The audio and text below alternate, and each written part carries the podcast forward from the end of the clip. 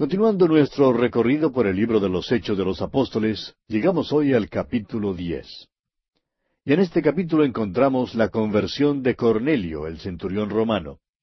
Y decíamos en nuestro programa anterior, cuando apenas comenzamos este capítulo, que el capítulo diez continúa el relato iniciado en el capítulo nueve acerca del ministerio de Simón Pedro. Más tarde la historia continuará con el ministerio del apóstol Pablo. Ahora, aunque Pablo es llamado el apóstol a los gentiles, no debemos olvidar que fue Pedro quien abrió la puerta para los gentiles. Leamos nuevamente hoy el primer versículo de este capítulo diez de los Hechos.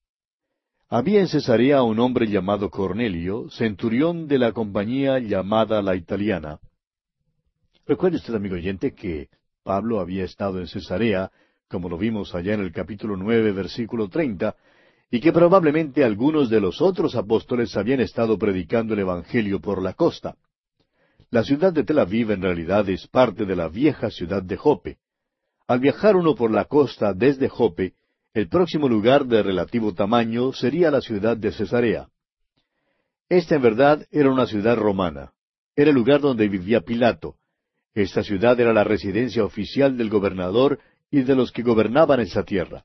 Por tanto, esta es la ciudad donde estaba apostado Cornelio. Él era centurión de una compañía de soldados llamada la italiana. Continuando ahora con el versículo dos, leemos Piadoso y temeroso de Dios con toda su casa, y que hacía muchas limosnas al pueblo, y oraba a Dios siempre.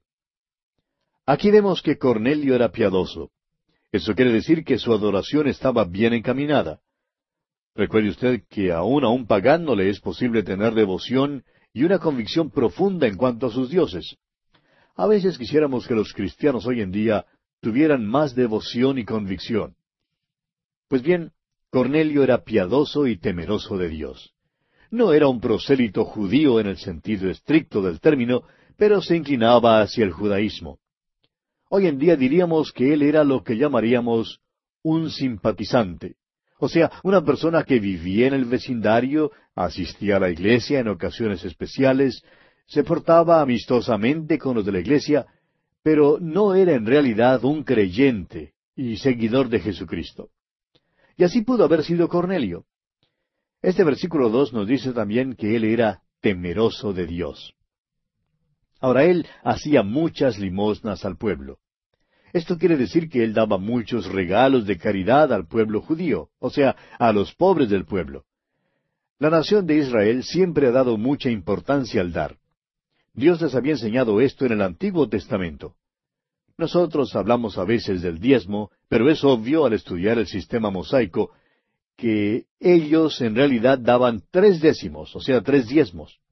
Daban para el funcionamiento del gobierno, que en el principio era una teocracia luego pagaban el impuesto del templo, y en tercer lugar daban un diezmo de todo lo que producían. De modo que Israel ha sido un pueblo bastante generoso en cuanto al dar. Es interesante que aún hoy en día hay muchas grandes obras de beneficencia que han sido fundadas por los judíos. Por cierto que no hay ningún grupo de gente en nuestro día que dé tan generosamente como lo hace la comunidad judía para apoyar a la nación de Israel. Son un pueblo muy generoso. Bien, volviendo ahora al capítulo diez de los Hechos, vemos que Cornelio oraba a Dios siempre. Este centurión llevaba sus necesidades al Señor. Él necesitaba más luz y la quería tener. Probablemente no sabía mucho en verdad acerca de la oración, pero oraba a Dios siempre. Y eso es lo importante. Ahora el versículo tres de este capítulo diez de los Hechos nos dice este, o sea, Cornelio, vio claramente en una visión cómo a la hora novena del día que un ángel de Dios entraba donde él estaba y le decía, Cornelio. Este centurión era un oficial en el ejército romano, un soldado profesional. Tenía una influencia grande sobre su propia familia e influía sobre todos en su derredor. Al parecer era un buen hombre. Hoy en día muchos le considerarían un cristiano de los más buenos, un hombre sobresaliente, pero en realidad no era cristiano. No había escuchado el Evangelio. Nunca había aceptado a Jesucristo como su Salvador personal. Aquí pues tiene usted un ejemplo de un hombre que vivía según la luz que tenía. Ahora Juan 1.9 dice así acerca de Jesús. Aquella luz verdadera que alumbra a todo hombre venía a este mundo. Este centurión romano no había conocido a Jesús ni había entrado en su presencia, pero vivía según la luz que tenía. Es a esto a lo cual se refiere Pablo en Romanos 1, 19 y 20 cuando dice, Porque lo que de Dios se conoce les es manifiesto, pues Dios se lo manifestó. Porque las cosas invisibles de Él, su eterno poder y deidad, se hacen claramente visibles desde la creación del mundo, siendo entendidas por medio de las cosas hechas, de modo que no tienen excusa. Aquí tenemos la respuesta de Dios a aquella pregunta que se hace con tanta frecuencia, ¿Qué del pobre pagano, aquel buen pagano que quiere conocer a Dios pero quien nunca ha tenido una oportunidad? ¿Está perdido? La contestación es que Dios se encargará que la luz llegue a tal persona. Dios hará que oiga el mensaje del Evangelio. Ahora parece que había obstáculos insuperables para que Dios hiciera llegar el Evangelio a Cornelio. La iglesia en aquel entonces era integrada enteramente por israelitas y aparentemente durante los primeros ocho años fue exclusivamente judía. Aún más tarde, Pablo siempre iba primero a los judíos. Estos judíos cristianos acostumbraban ir al templo y todavía cumplían muchas costumbres judías. Podían seguir haciendo esto aún estando bajo la gracia. Estaban confiando en Cristo. Más tarde el Evangelio penetró en Samaria. Los judíos en Jerusalén se quedaron sorprendidos pero reconocieron la mano de Dios en esto. Ahora, ¿cómo abrirá Dios la puerta del Evangelio a los gentiles? Ya dijimos que Pablo llegaría a ser el gran misionero a los gentiles. Pero la iglesia de aquel entonces no tenía ningún plan de ir a los gentiles. El hecho es que Dios puso a Pablo en el desierto en Arabia, donde lo preparó. Pero es Simón Pedro quien abriría la puerta a los gentiles. Dios usó al fanático con más prejuicios, a la persona más intolerante, al extremista más grande de aquel entonces, para llevar a cabo este plan. Entonces se pone en marcha un sistema detallado y complicado para hacer que los gentiles escuchen el Evangelio, el cual es llevado a cabo bajo la supervisión del Espíritu Santo. Amigo oyente, toda verdadera obra cristiana es dirigida por el Espíritu Santo. Cualquier otra obra no vale nada. El Espíritu Santo tuvo que obrar en el corazón del gentil, y el Espíritu Santo tuvo que obrar en el corazón del judío. El Espíritu Santo supervisó la promulgación del Evangelio al mundo gentil. Bien, continuemos ahora leyendo el versículo cuatro de este capítulo diez de los Hechos. Él, mirándole fijamente y atemorizado, dijo, ¿Qué es, Señor? Y le dijo, Tus oraciones y tus limosnas han subido para memoria delante de Dios. Recuerde, amigo oyente, que un ángel de Dios había aparecido a Cornelio en una visión.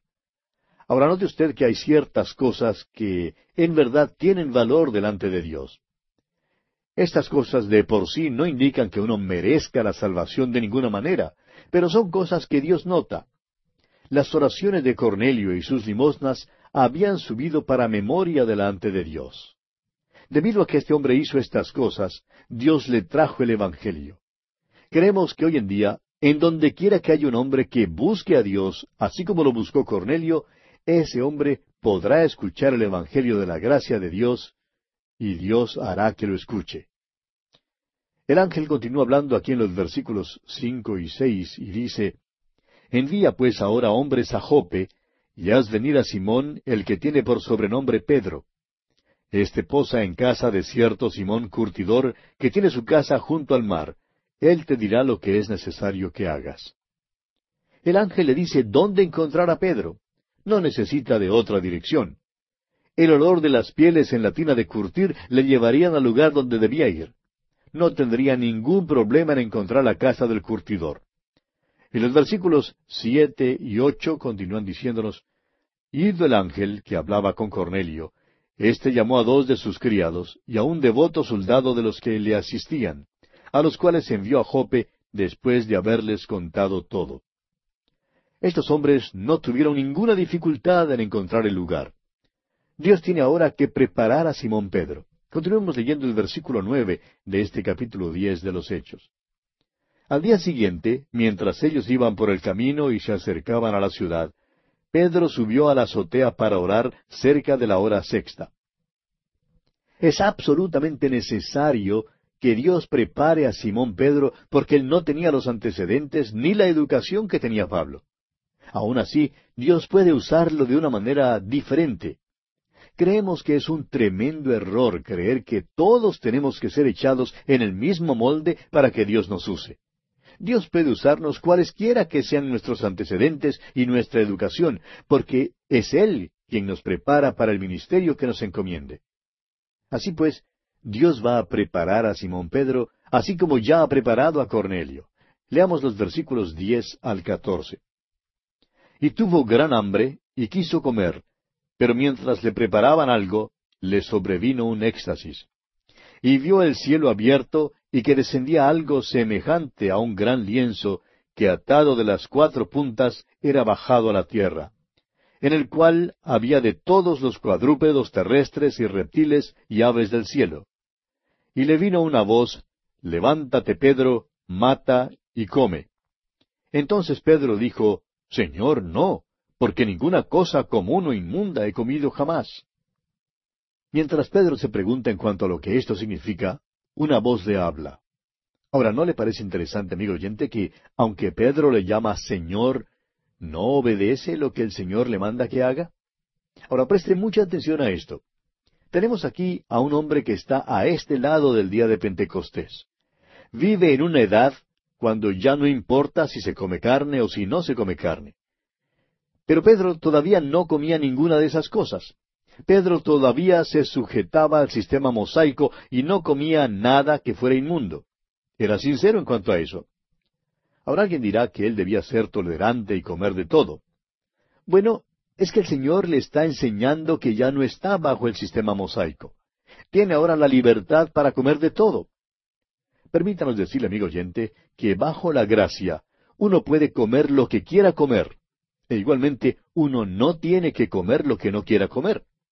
El gran problema es que algunos deciden que no quieren comer carne y entonces tratan de poner a todos los demás bajo el mismo sistema. Amigo oyente, bajo la gracia usted puede comer carne o no comer carne. Eso es asunto suyo. El comer ciertos alimentos puede causarle una indigestión, pero ciertamente no va a cambiar su relación con el Señor. Continuemos leyendo el versículo quince de este capítulo diez de los Hechos. Volvió la voz a él la segunda vez, lo que Dios limpió, no lo llames tú común. Dios le está diciendo a Pedro que él puede comer de todo lo que está en el lienzo. Ya no es cuestión de si son alimentos limpios o inmundos. Lo que Dios limpió, no lo llames tú común. Puede comer de todo porque es Dios mismo quien le ha dicho que puede hacerlo. Ahora el versículo 16 dice, Esto se hizo tres veces, y aquel lienzo volvió a ser recogido en el cielo. Esto realmente dejó perplejo a Simón Pedro en cuanto a su significado. Y los versículos 17 al 22 continúan diciendo, Y mientras Pedro estaba perplejo dentro de sí sobre lo que significaría la visión que había visto, he aquí los hombres que habían sido enviados por Cornelio, los cuales, preguntando por la casa de Simón, llegaron a la puerta, y llamando preguntaron si moraba allí un Simón que tenía por sobrenombre Pedro. Y mientras Pedro pensaba en la visión, le dijo el Espíritu, He aquí tres hombres te buscan. Levántate pues y desciende y no dudes de ir con ellos, porque yo los he enviado. Entonces Pedro, descendiendo a donde estaban los hombres que fueron enviados por Cornelio, les dijo, He aquí, yo soy el que buscáis. ¿Cuál es la causa por la que habéis venido? Ellos dijeron, Cornelio el centurión, varón justo y temeroso de Dios, y que tiene buen testimonio en toda la nación de los judíos, ha recibido instrucciones de un santo ángel de hacerte venir a su casa para oír tus palabras. Simón Pedro tiene que ir ahora a Cesarea. Esta pequeña delegación de Cornelio le da una explicación y le invita para que vaya con ellos a la casa de Cornelio. Continuemos leyendo los versículos 23 al 25 de este capítulo 10 de los Hechos. Entonces, haciéndoles entrar, los hospedó, Y al día siguiente, levantándose, se fue con ellos, y le acompañaron algunos de los hermanos de Jope. Al otro día entraron en Cesarea, y Cornelio los estaba esperando, habiendo convocado a sus parientes y amigos más íntimos. Cuando Pedro entró, salió Cornelio a recibirle, y postrándose a sus pies, adoró. Podemos ver que Cornelio tenía mucha influencia con sus amigos. Había reunido a muchos de sus parientes y amigos para esta ocasión. Pero al mismo tiempo, podemos ver también que Cornelio todavía es un hombre pagano. Cuando mandó a buscar a Simón Pedro, llegó a la conclusión de que este hombre en verdad tenía que ser algún gran hombre, o quizá hasta un dios.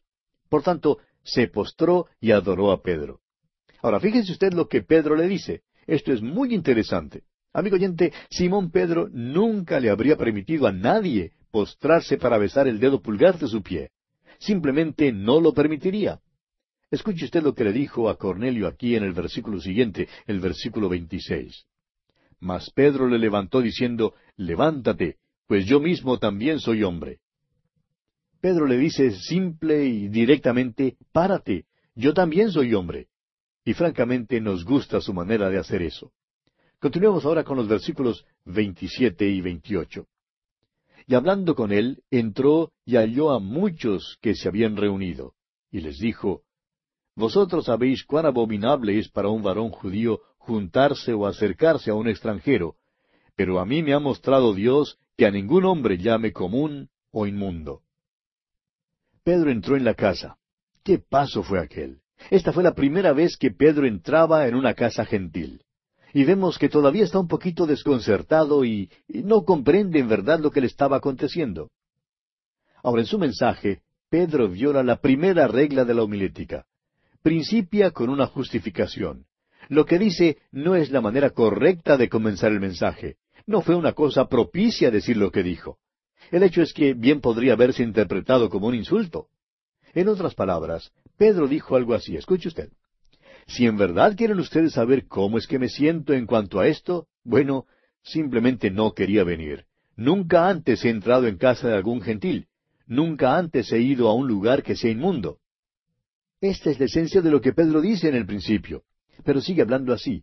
Aunque nunca antes he entrado en una casa inmunda, Dios me ha mandado a no llamar inmundo a ningún hombre o mujer. Todos somos pecadores y todos podemos ser salvos. Ahora, ¿cómo se sentiría usted, amigo oyente, especialmente usted, hermana, si algún visitante llegara a su hogar y comenzara a hablar así como habló Pedro aquí? Si sus primeras palabras fueran, entro en su casa, la cual considero ser inmunda. Bueno, no creo que le respondería a usted con palabras amistosas ni cálidas, ¿verdad? Sin embargo, esta es la esencia de lo que Simón Pedro dijo aquí. Pero siendo que Dios le había mostrado que no hay ni limpio ni inmundo, él sigue diciendo aquí en el versículo 29 de este capítulo 10 de los Hechos, por lo cual, al ser llamado, vine sin replicar. Así que pregunto, ¿por qué causa me habéis hecho venir? Ahora esto nos asombra. ¿Por qué haría aquella pregunta Simón Pedro? ¿Por qué no empieza enseguida a hablarles acerca de Jesucristo? Bueno, note usted que el Espíritu de Dios es quien está guiando en todo esto. Está encargado de la situación aquí e impide que Pedro les hable inmediatamente de Cristo. Creemos que esto nos debe servir de lección importante. Encontramos difícil testificar a veces y por tanto cuando testificamos somos muy eh, torpes en cuanto a lo que hablamos. Hablamos tan bruscamente y de tal manera que muchas veces ofendemos precisamente a los que estamos tratando de ganar para el Señor. Y claro que no debemos testificar de esa manera. Estamos convencidos de que es necesario ser guiados por el Espíritu de Dios. Creemos que la mejor clase de evangelismo hoy en día es el evangelismo ligado a la oración. Queremos decir con esto que debemos empezar orando por un individuo. Luego el día viene cuando tenemos que actuar en cuanto a nuestras oraciones. Entonces debemos pedir la dirección de Dios. Amigo oyente, si usted lo hace así, Dios le guiará. Si usted ha estado orando por un ser amado o un amigo, no se le acerque simplemente en sus propias fuerzas ni en el poder de la carne, porque si lo hace así, fracasará. Deje que Dios le guíe. El doctor J. Vernon McGee, autor de estos estudios bíblicos, cuenta una experiencia que ilustra bien lo que acabamos de expresar. Dice él que cuando era estudiante en la universidad quería testificar para Dios, pero se sentía tímido y francamente siempre quería tener la seguridad de que el Espíritu Santo le estaba guiando. Siendo que muchas veces, dice él, no tenía dinero para el pasaje del autobús ni del tren, viajaba mucho pidiéndole a los automovilistas en la carretera que le llevaran gratis. Una vez, dice él, cuando se paró en la carretera, un caballero que viajaba en un automóvil nuevo, pasó al lado de él y luego se detuvo un poco más adelante, haciéndole señas que viniera para subir a su automóvil. Este caballero le dijo que siempre observaba bien a los que pedían viaje como él antes de detenerse para llevarles. Se presentó y le dijo que era un representante viajero para ciertas compañías farmacéuticas. Le preguntó a dónde iba y el doctor Magui le dijo que iba para cierta ciudad. Y sucedió que este caballero también iba para esa misma ciudad. Así que prometió llevarle hasta allí. Pero le dijo que tendrían que detenerse en algunas farmacias en el camino para buscar pedidos. Y el doctor Magui no puso objeción a esa condición. Pues bien, viajaron y conversaron sobre todo tipo de asuntos. Pero en voz baja el doctor Magui decía, Señor, tú sabes que yo quiero hablar con este hombre acerca de ti, pero tú tendrás que abrirme la puerta. No voy a decir nada porque si hablo, él va a creer que lleva con él algún chiflado religioso. Dame pues una oportunidad para hablarle de ti. Y así continuaron viajando y simplemente charlaban y charlaban. Por fin el caballero preguntó si le gustaría al doctor Magui manejar un poco. Y por supuesto que el doctor Magui estuvo dispuesto a manejar ese automóvil nuevo. De modo que cambiaron de posición y el doctor Magui se puso a manejar. Mientras tanto, el dueño del automóvil se sentó a su lado y se dispuso a descansar. Llegaron como a unos setenta kilómetros de la ciudad a donde iban, y al llegar allí no hablaban ya tanto. Pasaban los minutos de silencio, pero el doctor Magui seguía orando y decía, Señor, estamos llegando a la ciudad y todavía no se me ha presentado ninguna oportunidad. Por favor, dame una oportunidad para que le pueda testificar de ti. El doctor Magui continúa diciendo que viajaron por unos diez minutos más. Y luego, cuando menos pensaba tener una oportunidad, este hombre dijo, ¿Sabe que ayer mi esposa y yo asistimos a una iglesia? Miró al doctor Magui, se rió, y el doctor Magui también se rió. Y luego este hombre dijo, no asisto con mucha frecuencia a la iglesia. Ese predicador dijo una cosa bastante cómica. Dijo que Jesús vendría otra vez a la tierra. ¿Cómo le parece eso? Y el doctor Magui le contestó y le dijo qué era lo que pensaba en cuanto a esto. Le dijo todo en cuanto a la primera venida del Señor Jesús y luego concluyó diciéndole lo siguiente. La segunda venida de Cristo no tendrá ningún significado para usted sino hasta cuando se haya acercado a la primera venida de Cristo y haya aceptado lo que Él hizo por usted la primera vez que vino. Entonces tendrá un interés en su segunda venida. Este hombre, dice el doctor Magui, fue muy receptivo.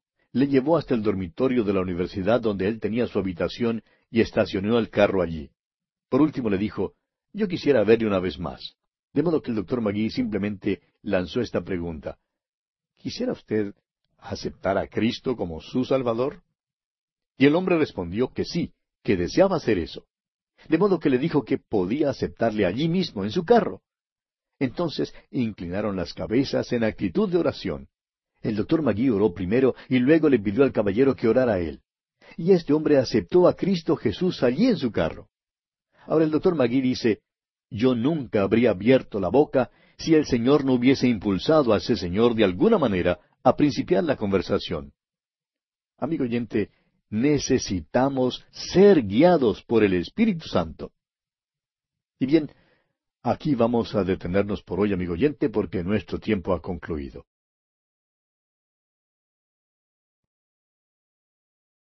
Continuando nuestro estudio en el capítulo diez de los Hechos de los Apóstoles, dejamos en nuestro programa anterior a Pedro ya en la casa de Cornelio y diciéndole que a pesar de ser abominable para un judío juntarse o acercarse a un extranjero, había venido porque Dios le había mostrado que a ningún hombre llamara común o inmundo.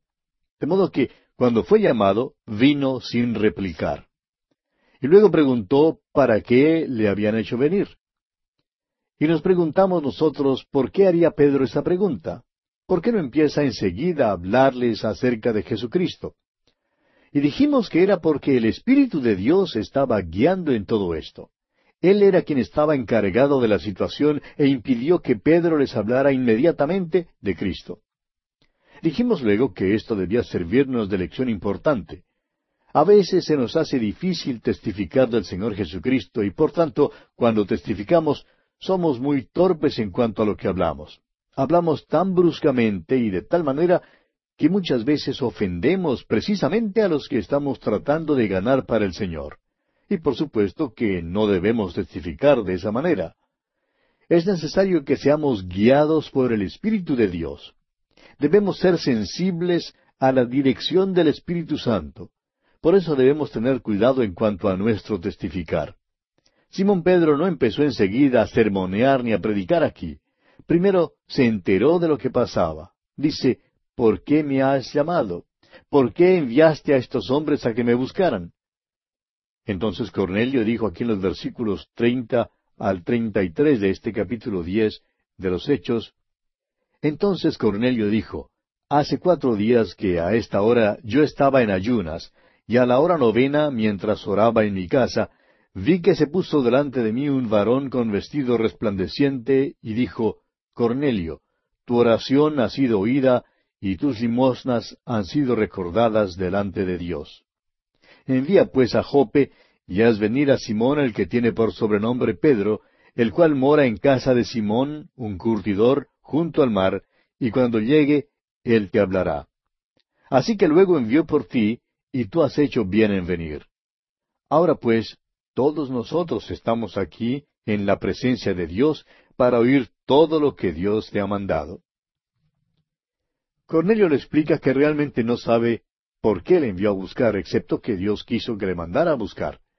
Se da cuenta que Pedro debe tener algún mensaje para él. Pero claro que él no sabe cuál será ese mensaje. Entonces Pedro, abriendo la boca, le dijo aquí en los versículos treinta y cuatro al treinta y siete, Entonces Pedro, abriendo la boca, dijo, En verdad comprendo que Dios no hace acepción de personas, sino que en toda nación se agrada del que le teme y hace justicia. Dios envió mensaje a los hijos de Israel, anunciando el Evangelio de la paz por medio de Jesucristo. Este es Señor de todos. Vosotros sabéis lo que se divulgó por toda Judea, comenzando desde Galilea, después del bautismo que predicó Juan. Al parecer, Cornelio y los que estaban reunidos con él habían oído ciertas cosas fundamentales en cuanto a Jesús de Nazaret y también en cuanto al ministerio de Juan el Bautista. Las nuevas de algunos de los incidentes de los pasados tres o cuatro años seguramente se habrían esparcido por todo el país y así las habrían oído en Cesarea. Continuemos con los versículos treinta y ocho al cuarenta. Cómo Dios ungió con el Espíritu Santo y con poder a Jesús de Nazaret, y cómo éste anduvo haciendo bienes y sanando a todos los oprimidos por el diablo, porque Dios estaba con él. Y nosotros somos testigos de todas las cosas que Jesús hizo en la tierra de Judea y en Jerusalén, a quien mataron colgándole en un madero. A éste levantó Dios al tercer día e hizo que se manifestase. Fíjese usted con cuidado lo que hace Simón Pedro. Presenta los hechos en cuanto a Jesucristo, asumiendo que hay algunos que ya saben algo en cuanto a estos incidentes declara con toda claridad que este Jesús fue muerto y colgado en un madero y que resucitó al tercer día. Este es el mensaje. Este es el Evangelio. Amigo oyente, no hay ni un solo sermón que se predique en el libro de los Hechos que no haga mención de la resurrección de Jesucristo. Es que esta verdad constituye el corazón mismo del Evangelio.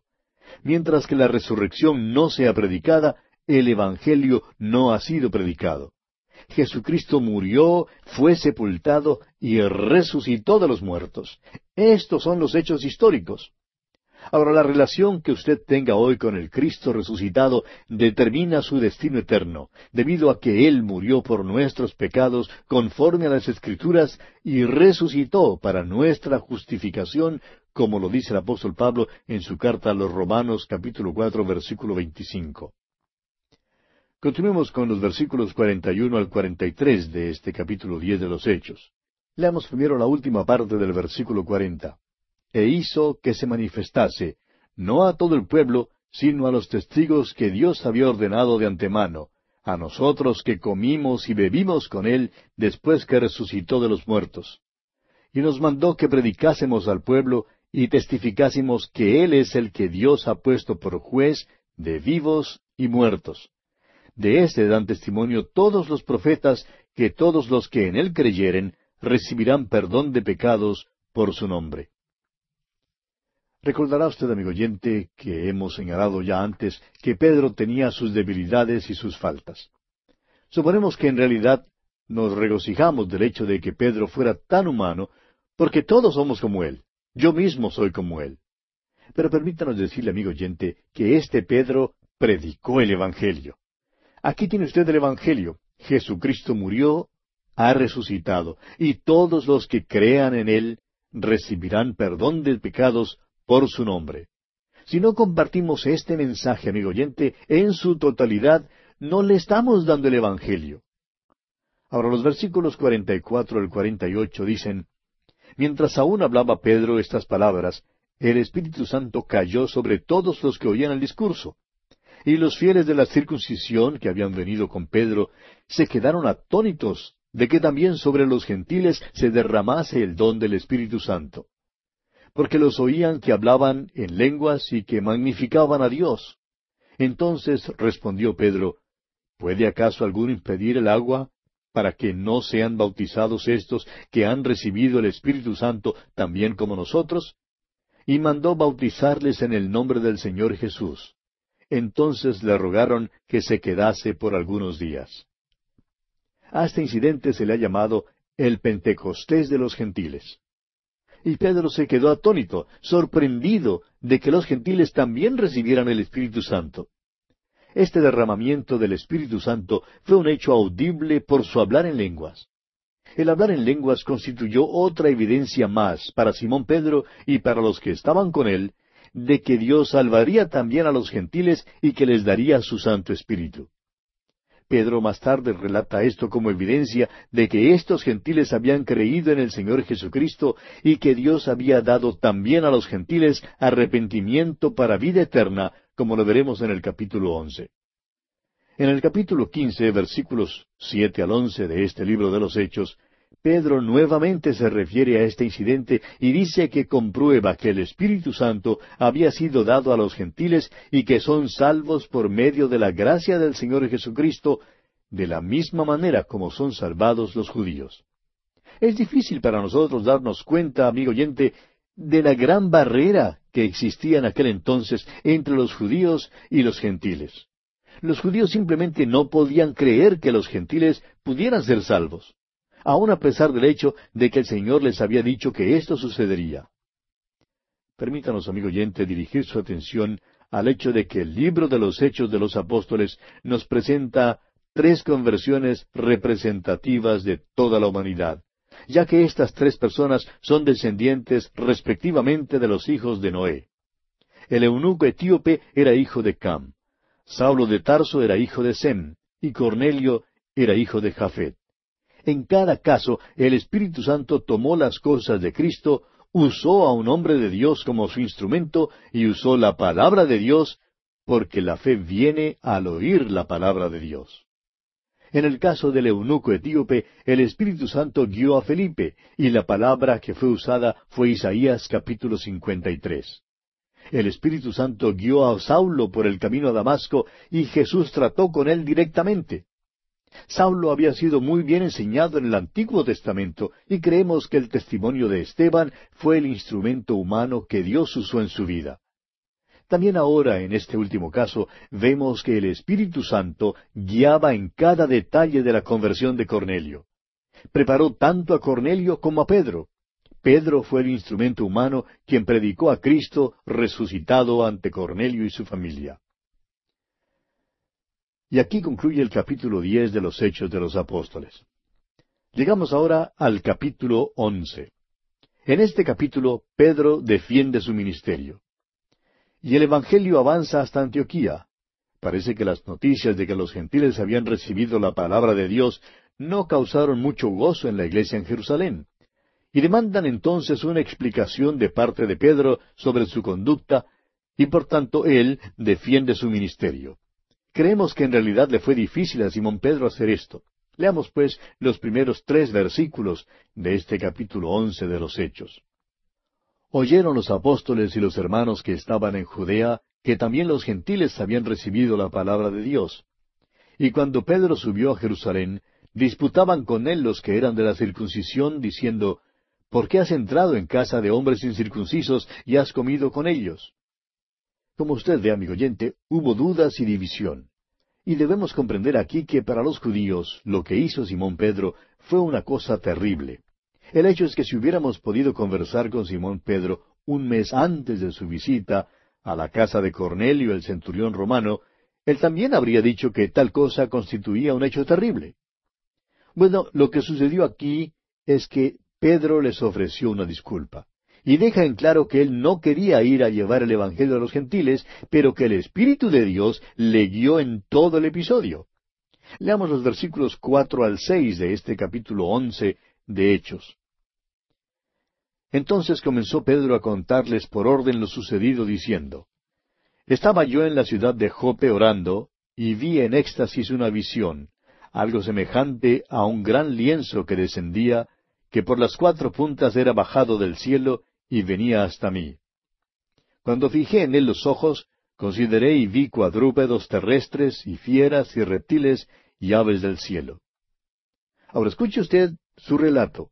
Aquí Pedro nos hace saber que todavía estaba asombrado por todo lo que le sucedió. Continuemos con los versículos siete al dieciocho. Y oí una voz que me decía, Levántate, Pedro, mata y come. Y dije, Señor, no, porque ninguna cosa común o inmunda entró jamás en mi boca. Entonces la voz me respondió del cielo por segunda vez, Lo que Dios limpió, no lo llames tú común. Y esto se hizo tres veces, y volvió todo a ser llevado arriba al cielo. Y aquí luego llegaron tres hombres a la casa donde yo estaba, enviados a mí desde Cesarea. Y el Espíritu me dijo que fuese con ellos sin dudar. Fueron también conmigo estos seis hermanos, y entramos en casa de un varón, quien nos contó cómo había visto en su casa un ángel, que se puso en pie y le dijo, Envía hombres a Jope, y haz venir a Simón, el que tiene por sobrenombre Pedro. Él te hablará palabras por las cuales serás salvo tú y toda tu casa. Y cuando comencé a hablar, cayó el Espíritu Santo sobre ellos también, como sobre nosotros al principio.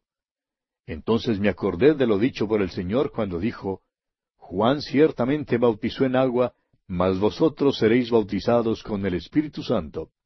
Si Dios pues les concedió también el mismo don que a nosotros que hemos creído en el Señor Jesucristo, ¿quién era yo que pudiese estorbar a Dios? Entonces, oídas estas cosas, callaron y glorificaron a Dios diciendo, de manera que también a los gentiles ha dado Dios arrepentimiento para vida. Ahora fíjese en algunas cosas, amigo oyente. Aunque Cornelio era piadoso y temeroso de Dios, necesitaba que las palabras del Evangelio le fueran habladas para poder ser salvo.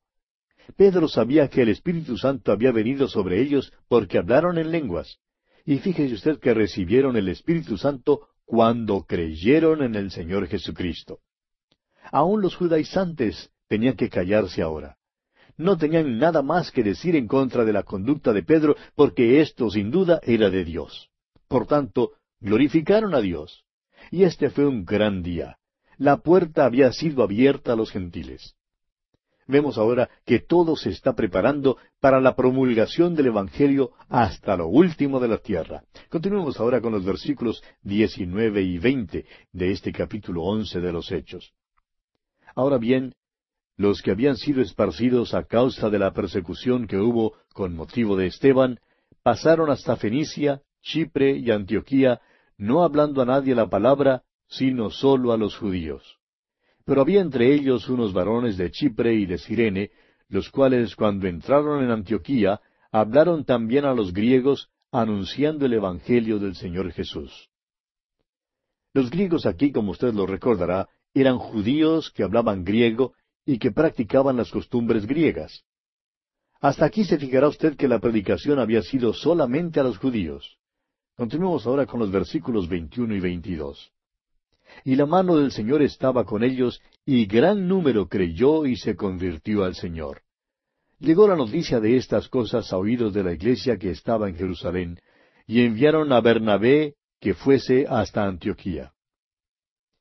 Hay un gran movimiento del Espíritu de Dios en Antioquía, y la iglesia en Jerusalén oye estas noticias. Por tanto, la iglesia en Jerusalén envía a Bernabé hasta Antioquía. Veremos ahora que Antioquía pronto será el segundo centro de la iglesia. El hecho es que el centro realmente cambió de Jerusalén a Antioquía. Continuemos con los versículos 23 y 24 de este capítulo 11 de los Hechos. Este, cuando llegó y vio la gracia de Dios, se regocijó y exhortó a todos a que con propósito de corazón permaneciesen fieles al Señor. Porque era varón bueno y lleno del Espíritu Santo y de fe, y una gran multitud fue agregada al Señor. ¿No es esto una cosa maravillosa lo que se dice en cuanto a Bernabé? Era varón bueno y lleno del Espíritu Santo y de fe. Y amigo oyente, no hay motivo alguno para que todo cristiano no sea un hombre bueno, a menos que sea una mujer, y entonces ella será una mujer buena. Ahora, en realidad, Bernabé llega a ser el pastor de la iglesia allí. Exhortaba, lo cual hacía por medio de la predicación y la enseñanza. Y la congregación creció porque mucha gente fue agregada al Señor, dice la Escritura. Ahora, al crecer la iglesia, Bernabé se dio cuenta que necesitaba un segundo pastor, y él sabía dónde encontrar uno muy bueno. Continuemos con los versículos 25 y 26 de este capítulo 11 de los Hechos. Después fue Bernabé a Tarso para buscar a Saulo, y hallándole le trajo a Antioquía. Y se congregaron allí todo un año con la iglesia, y enseñaron a mucha gente, y a los discípulos se les llamó cristianos por primera vez en Antioquía. Bernabé tuvo que ir para buscar a Saulo y traerlo. Sin embargo, descubrió que Saulo estaba un poco reticente para venir. Ahora fue aquí en Antioquía donde los creyentes en el Señor Jesucristo por primera vez fueron llamados cristianos. Ahora no creemos que este término haya sido usado para burlarse de los creyentes en Cristo Jesús. Creemos que simplemente significaba que éstos eran los seguidores de Cristo. Y es un nombre excelente. Y el capítulo once de los Hechos concluye diciendo aquí en los versículos veintisiete al treinta En aquellos días unos profetas descendieron de Jerusalén a Antioquía. Y levantándose uno de ellos, llamado Agabo, daba a entender por el Espíritu que vendría una gran hambre en toda la tierra habitada, la cual sucedió en tiempo de Claudio. Entonces los discípulos, cada uno conforme a lo que tenía, determinaron enviar socorro a los hermanos que habitaban en Judea, lo cual en efecto hicieron, enviándolo a los ancianos por mano de Bernabé y de Saulo. El incidente que se registra aquí también es verificado por la historia secular. Hubo un hambre general, pero su efecto se sintió especialmente en Jerusalén, donde la iglesia había sido grandemente perseguida. Sufrían una necesidad deplorable durante este tiempo. Y es maravilloso ver el espíritu fraternal, el vínculo del amor que mantenía juntos a los miembros de la iglesia primitiva. Ante esta circunstancia, los otros creyentes, pues, enviaron ayuda a la iglesia afligida en Jerusalén. Ahora recordemos que Saulo había sido uno de aquellos que antes había hecho daño a la iglesia en Jerusalén por su persecución contra ellos. Cuán maravilloso es ver que en sus propias manos un Saulo transformado ahora trae socorro a esa misma iglesia. Esa es la verdadera cristiandad, amigo oyente. Así es como debe ser. Y pasamos ahora al capítulo doce de los Hechos. En este capítulo encontramos la muerte de Jacobo y el arresto de Simón Pedro. Este capítulo describe un período de persecución. Alguien ha dicho que la sangre de los mártires es la simiente de la iglesia. Y es un hecho comprobado que al aumentar la persecución, la iglesia crece.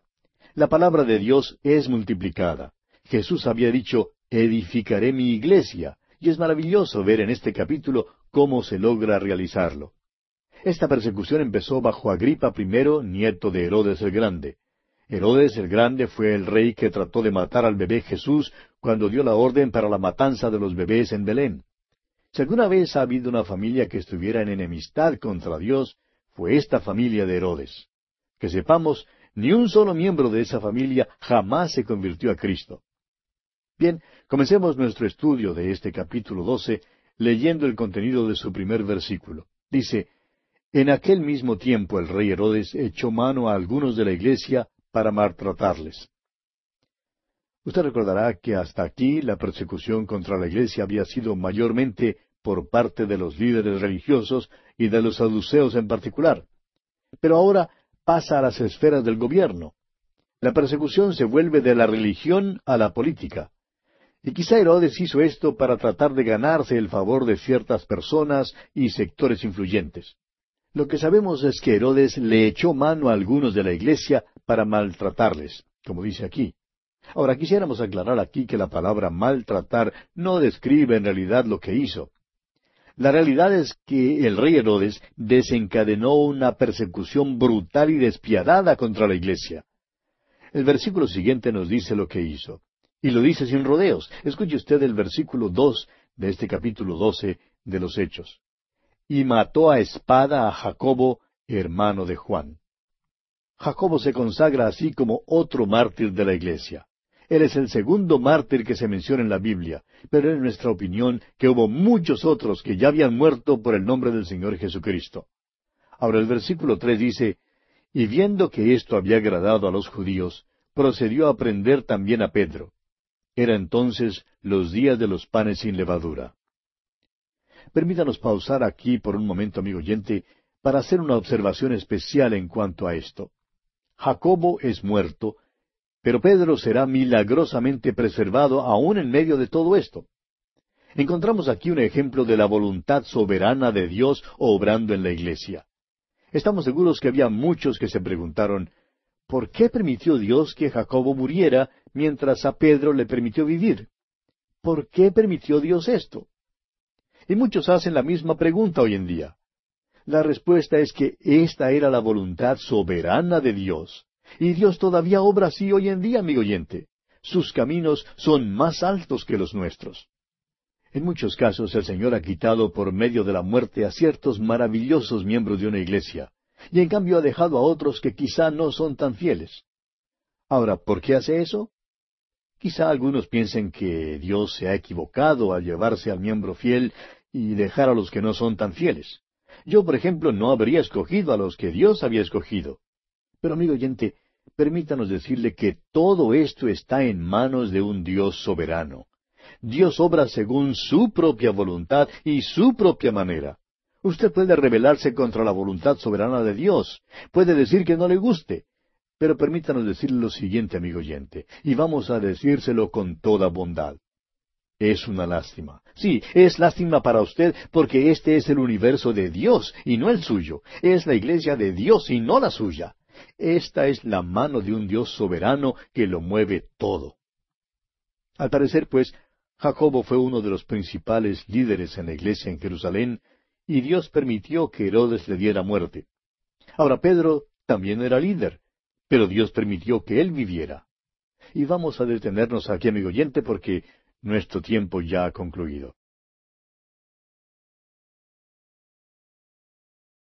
Continuamos estudiando hoy el capítulo doce de los Hechos de los Apóstoles. Y en nuestro programa anterior estábamos considerando la muerte de Jacobo. Dijimos que hasta aquí la persecución contra la iglesia había sido mayormente por parte de los líderes religiosos y de los saduceos en particular, pero que ahora había pasado a las esferas del gobierno. La persecución, pues, se vuelve de la religión a la política. Y dijimos que quizás Herodes hizo esto para tratar de ganarse el favor de ciertas personas y sectores influyentes. Lo cierto es que Herodes desencadenó una persecución brutal y despiadada contra la iglesia. Y así pues dio muerte a espada a Jacobo, hermano de Juan. Ahora viendo que esto había sido del agrado de los judíos, procedió entonces a arrestar también a Pedro. Y observamos que había aquí una circunstancia especial. Jacobo es muerto, pero Pedro sería milagrosamente preservado aún en medio de estas circunstancias.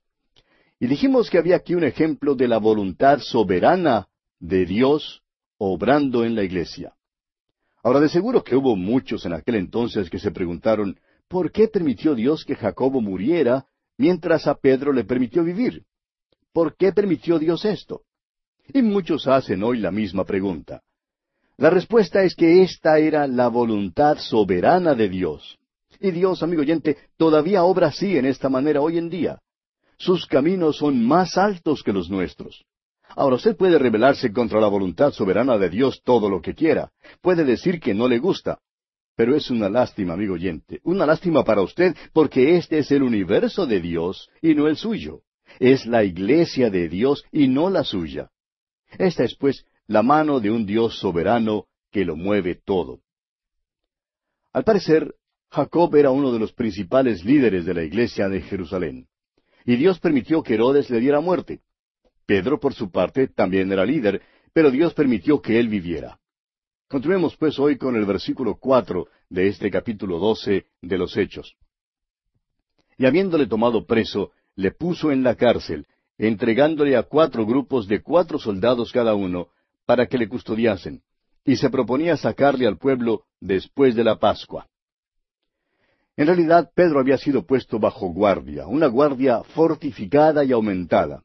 Fíjese usted que fue entregado a cuatro grupos de cuatro soldados cada uno, o sea que había dieciséis soldados custodiando a Pedro. ¿No cree usted que Herodes sospechaba que alguien trataría de librar a Pedro? Continuemos ahora con el versículo cinco de este capítulo doce de Hechos. Así que Pedro estaba custodiado en la cárcel, pero la iglesia hacía sin cesar oración a Dios por él. Ahora estos hermanos no llegaron ante Dios con una larga lista de peticiones, como las listas de víveres que elaboramos antes de salir de compras.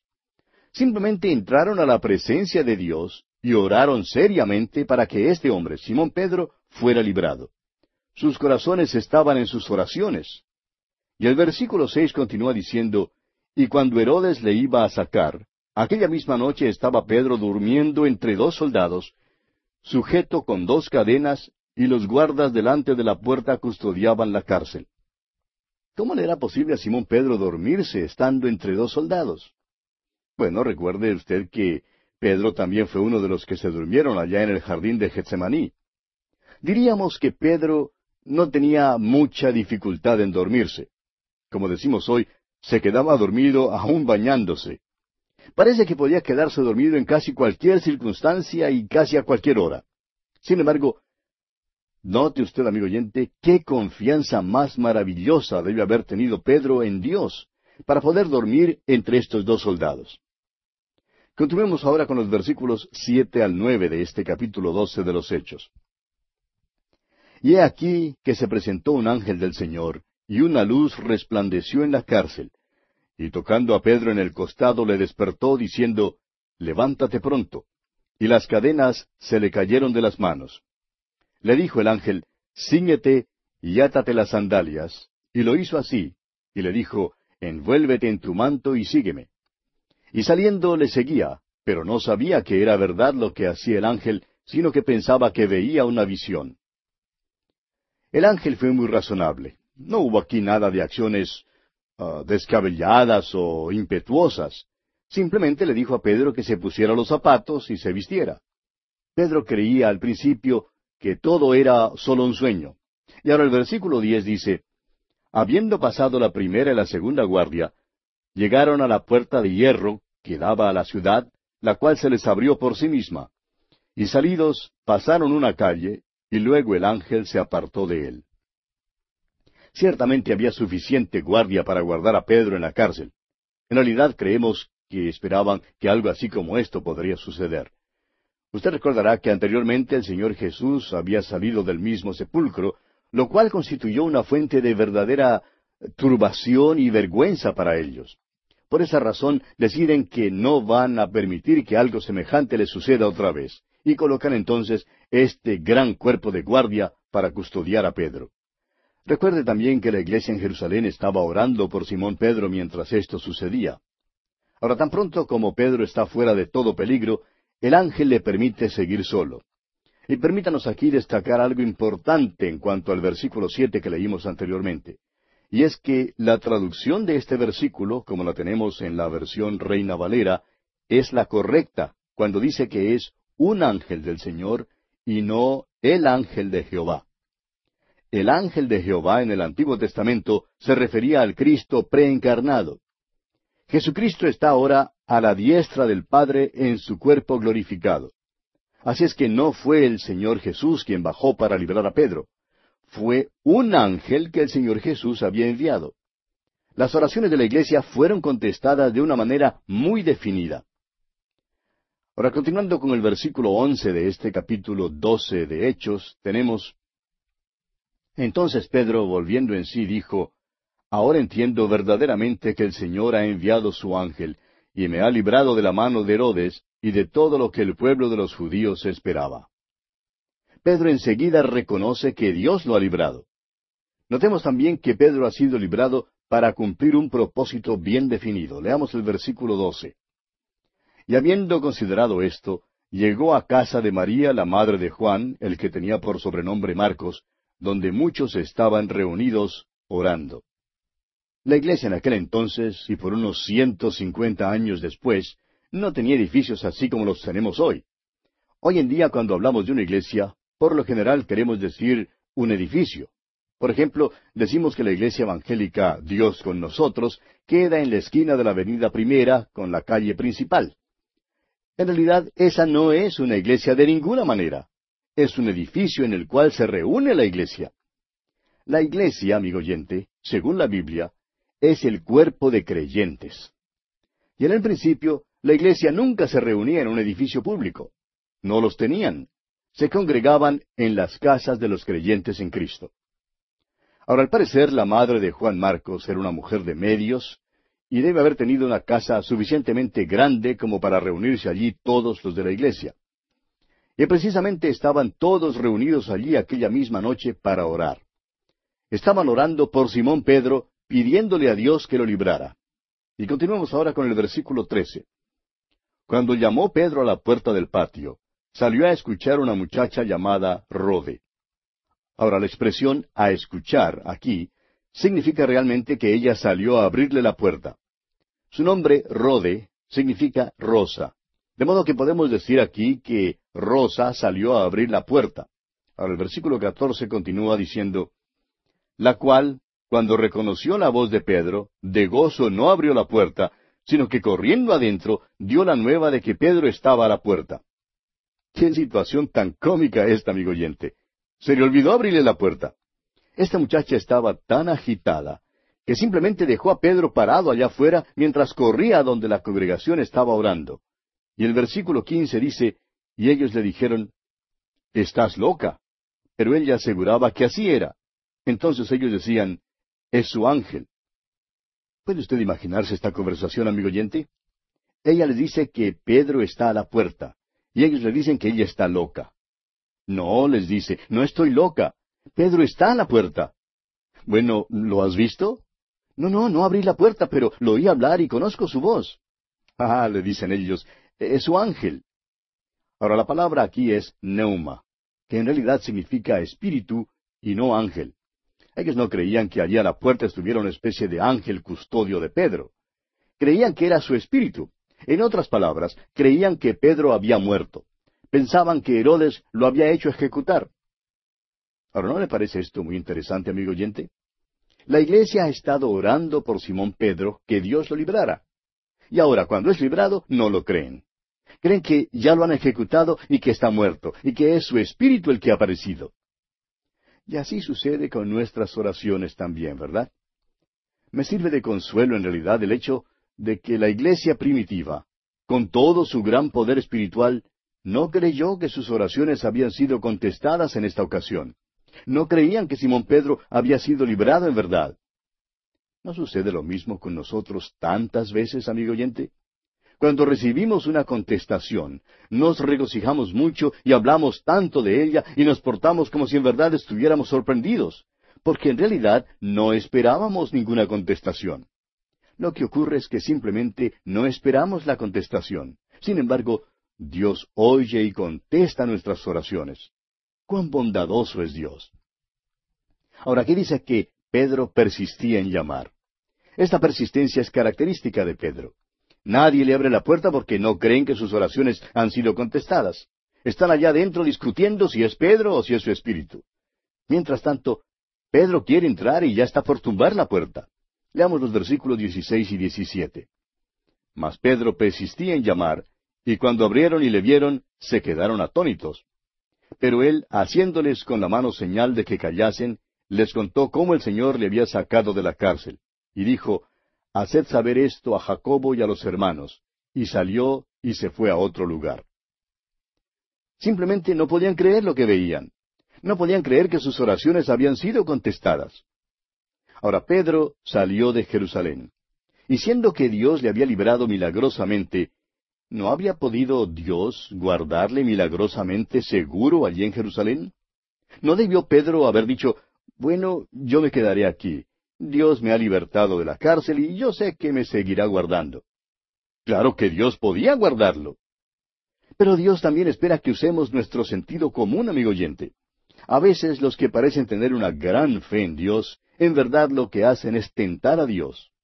Aun después de haber hecho alguna cosa maravillosa por usted y por mí, Dios todavía espera que usemos nuestro sentido común. Ahora el versículo 18 de este capítulo 12 de Hechos dice, Luego que fue de día, hubo no poco alboroto entre los soldados sobre qué había sido de Pedro. El doctor Lucas se sirve de esta frase varias veces. La encontraremos nuevamente en el capítulo quince. Lucas hace uso del diminutivo y cuando él dice que hubo no poco alboroto, créanos, amigo oyente, que quiere decir que hubo un verdadero alboroto. En el capítulo quince de los Hechos, versículo dos, cuando el judaísmo entró en la iglesia, el doctor Lucas dice que tuvieron una discusión y contienda no pequeña. Esto quiere decir que se armó en realidad una gran riña. El doctor Lucas siempre es muy bondadoso y benigno en su manera de expresarse. ¿Se había fijado usted en eso en cuanto al doctor Lucas? Ahora, cuando los soldados descubrieron lo que había ocurrido y se dieron cuenta que Simón Pedro se había ido, es posible que llamaron a la mitad de las tropas. Deben haberle buscado de casa en casa. Quizás pusieron una guardia alrededor de la ciudad para tratar de impedir que se escapara. Hubo no poco alboroto, según el doctor Lucas. Claro que no hubo un gran alboroto. Ahora el versículo 19 nos dice, Mas Herodes, habiéndole buscado sin hallarle, después de interrogar a los guardas, ordenó llevarlos a la muerte. Después descendió de Judea a Cesarea y se quedó allí. Herodes, como usted puede ver, es impasible y empedernido. No respeta la vida humana. Manda a ejecutar a todos los soldados que habían estado custodiando a Pedro. Luego se va a Cesarea, que es un lugar muy popular para el veraneo en el Mediterráneo. Pilato también se gozó allí. Muchas de las autoridades romanas se quedaban allí. En realidad, este era un centro de operaciones de Roma. A los romanos, como a Pilato, no les gustaba la ciudad de Jerusalén. Ciertamente no amaban a Jerusalén como la amaba el rey David. Así que Herodes se escurre a Cesarea para tomar sus vacaciones. Pero este no es el fin. El doctor Lucas nos da otra mirada de este personaje Herodes. Continuemos leyendo el versículo veinte de este capítulo doce de los Hechos. Y Herodes estaba enojado contra los de Tiro y de Sidón. Pero ellos vinieron de acuerdo ante él, y sobornado Blasto, que era camarero mayor del rey, pedían paz, porque su territorio era abastecido por el del rey. Tiro y Sidón comerciaban con Herodes, y cuando él estaba enojado, esto le hacía daño a la economía de Tiro y Sidón.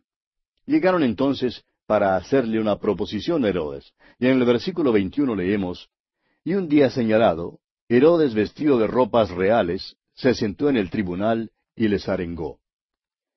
Es evidente que Herodes era un hombre muy ostentoso y lleno de orgullo.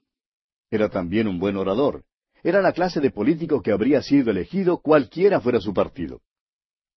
Ahora este mundo verá a muchos anticristos antes que venga el verdadero anticristo.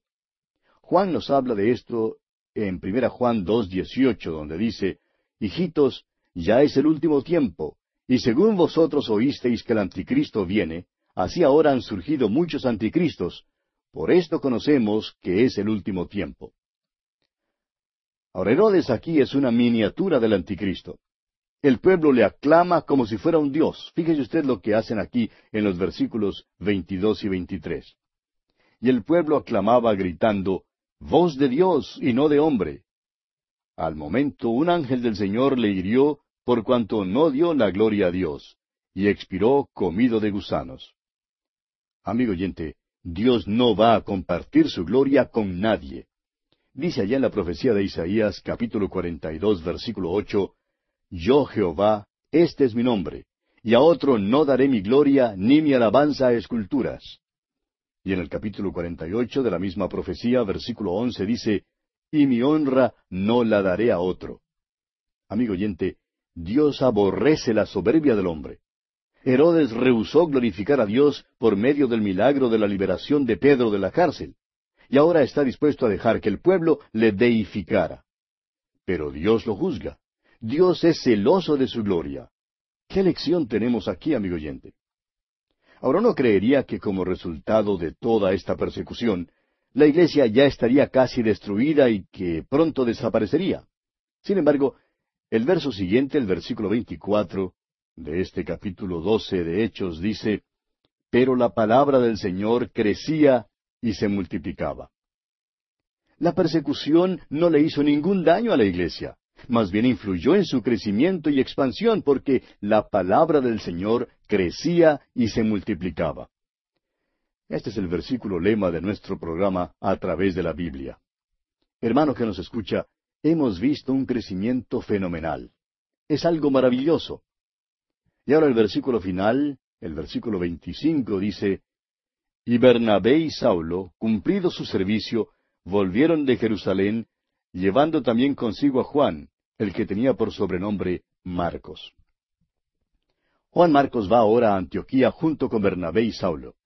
Recuerde usted que ellos, o sea, Bernabé y Saulo, habían ido a Jerusalén para llevar ayuda a la iglesia allí. Y así, amigo oyente, llegamos al final del segundo período del libro de los Hechos de los Apóstoles. En el primer período, el Evangelio fue proclamado en Jerusalén. Ahora, en este segundo período, el Evangelio se ha promulgado en Judea y en Samaria. Principiando con el siguiente capítulo, el capítulo 13, veremos la promulgación del Evangelio hasta lo último de la tierra. Todavía estamos en ese movimiento hoy en día y esperamos que tanto usted como yo, amigo oyente, estemos participando en él. Bien, llegamos ahora a la última división mayor del libro de los Hechos. Esta sección presenta al Señor Jesucristo obrando mediante el Espíritu Santo a través de los apóstoles hasta lo último de la tierra. Esta sección incluye los capítulos 13 al 28. Usted recordará que la clave del libro es el hecho de que Jesús dijo, me seréis testigos. Esto incluye a cada miembro de la iglesia, a cada creyente individualmente, es decir, nos incluye a usted y a mí, amigo oyente. Este testimonio tenía que ser promulgado en Jerusalén, luego en Judea y en Samaria, y luego hasta lo último de la tierra. Durante el período de la proclamación en Jerusalén vimos que el Evangelio fue presentado a los judíos. La iglesia en Jerusalén estaba integrada enteramente por judíos. Durante el siguiente período vimos cómo el Evangelio avanzó hasta los samaritanos y vimos también la conversión de algunos gentiles. Ahora el Evangelio sale oficialmente en su camino hasta lo último de la tierra. Hoy en día, usted y yo, amigo oyente, somos los beneficiarios del hecho de que alguien hubiese caminado por los caminos de este mundo para llevar el Evangelio hasta lo último de la tierra. Por tanto, usted y yo debemos estar a la vez ocupados en llevar el Evangelio a los que todavía no han escuchado este glorioso mensaje. En esta promulgación del Evangelio más allá de los límites de Israel, veremos que Pablo llegó a ser el líder dominante. Dios había usado poderosamente a Pedro, pero ahora Pablo es el personaje prominente que Dios usará. Esperamos que usted, amigo oyente, pueda seguir en un mapa este primer viaje misionero de Pablo principia su viaje con Bernabé. Se detienen primero en la isla de Chipre, hogar de Bernabé. Atraviesan la isla y luego navegan desde Pafos para ir a Perge, en Panfilia. Luego entran en el interior de Asia Menor, que ahora se conoce como Turquía. En aquel entonces esta región era conocida como el país de Galacia. Visitaron Antioquía, Iconio, Listra y Derbe. Luego, a su regreso, fueron por Atalia, y desde allí navegaron nuevamente a Antioquía. Comencemos pues leyendo los primeros dos versículos de este capítulo trece de los Hechos. Había entonces en la iglesia que estaba en Antioquía profetas y maestros, Bernabé, Simón el que se llamaba Níger, Lucio de Sirene, Manaén, el que se había criado junto con Herodes el tetrarca, y Saulo. Ministrando estos al Señor y ayunando, dijo el Espíritu Santo, Apartadme a Bernabé y a Saulo para la obra a que los he llamado. Notará usted que en el principio de su ministerio la designación es de Bernabé y Saulo. No viajarán lejos en su primer viaje misionero antes de que el nombre de Saulo sea cambiado a Pablo. Pronto es evidente también que Pablo llega a ser líder y vocero, y así el conjunto es designado entonces como Pablo y Bernabé. Continuemos ahora con el versículo tres. Entonces, habiendo ayunado y orado, les impusieron las manos y los despidieron. Estos hombres son ahora apartados para la obra misionera. ¿Se fija usted en la iglesia que les ha enviado al mundo? No fue la iglesia en Jerusalén. Amigo oyente, permítanos decirle francamente que la iglesia de Jerusalén no era una iglesia misionera. En cambio, la iglesia en Antioquía sí era una iglesia misionera. Ayunaron y oraron, dice aquí, debido a su sinceridad y su deseo de cumplir la voluntad de Dios. También les impusieron las manos a estos dos misioneros que envían. Y todavía hacemos eso hoy en día con nuestros misioneros. ¿Por qué? ¿Es acaso porque al imponer las manos les impartimos alguna cosa? Tememos que todo lo que nos sea posible impartir a alguien por medio de la imposición de las manos sean los microbios que tengamos en nuestras manos. La imposición de las manos es un medio de identificación, un acto que declara que somos compañeros con el que estamos enviando. Así pues, los cristianos en Antioquía indicaban, mediante la imposición de manos, que eran compañeros de Pablo y Bernabé en la gran obra de promulgar la palabra de Dios. Estaban enviando a estos hombres como sus representantes. Ellos se quedaban en casa y trabajaban mientras estos dos hombres salían en lugar de ellos. Ahora es muy importante notar que fueron enviados por el Espíritu Santo. Eran guiados por el Espíritu Santo de Dios. Fueron al pueblo de Seleucia en la costa y navegaron desde allí, y el versículo cinco de este capítulo trece nos dice Y llegados a Salamina, anunciaban la palabra de Dios en las sinagogas de los judíos. Tenían también a Juan de ayudante. Note usted que tenían a Juan Marcos con ellos. Ahora quisiéramos destacar aquí que desde el mismo principio Pablo adoptó un método que siguió durante todo su ministerio. Siempre entraba primero en las sinagogas, lugares que le sirvieron como trampolín para lanzarse e introducirse a la comunidad, y siempre predicaba allí primero el Evangelio. Bien, amigo oyente, vamos a detenernos aquí por hoy porque nuestro tiempo ya ha concluido. Continuaremos, Dios mediante, en nuestro próximo programa.